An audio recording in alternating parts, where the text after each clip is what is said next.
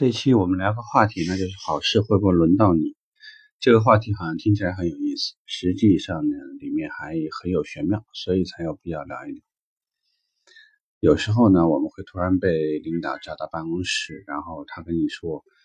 呃，因为集团里面有一个很好的岗位，那所以呢，这个让你调整岗位、升职晋升，由原来的顾问到主管，主管到经理。经理到这个销售总监或者副总岗位等等等等。呃，我有一句至理名言，我很多时候特别喜欢跟别人说，那就是好事轮不到你。什么意思呢？就是说，呃，真的有如果有什么发财的大计，你会发现知道这个点子的人呢，一定是闷声发大财，他一定不会跟别人说，因为跟别人说了以后呢，不仅会多很多分钱的人，也会多很多。跟你做竞争关系的人，所以真正赚钱的人，你发现都是闷声发大财。从职场上也是一样，就是说你应该说拿到有一个这样的机会放在你的面前，这个时候你不要很开心的去想，哎呀，我未来的收益能怎么样？我能走到一个什么平台？我未来的时候能得到一个什么样的资源？不如静下心来，你先想几件事情。第一，这个没有人比你更有资格吗？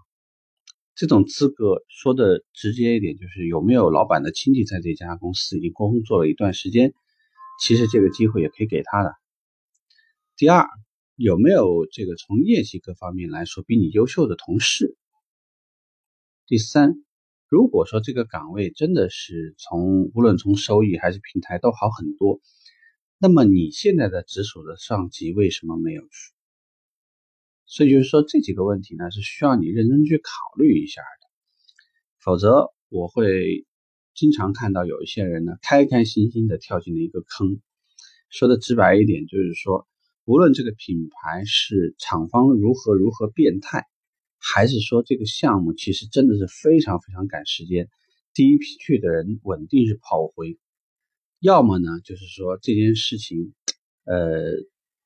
那家公司的这个负责人可能是集团里面一个非常不好交，就是打交道的一个这么一个领导，所以呢，只要不是他的人去，有可能呢就是不停的穿小鞋，然后不停的背黑锅，直到离开这家公司。所以切记切记，做好手上的事情很重要，不要老想着有什么好机会呢突然跳在你的面前。如果是，搞不好就是手榴弹，要么呢就是一些。这个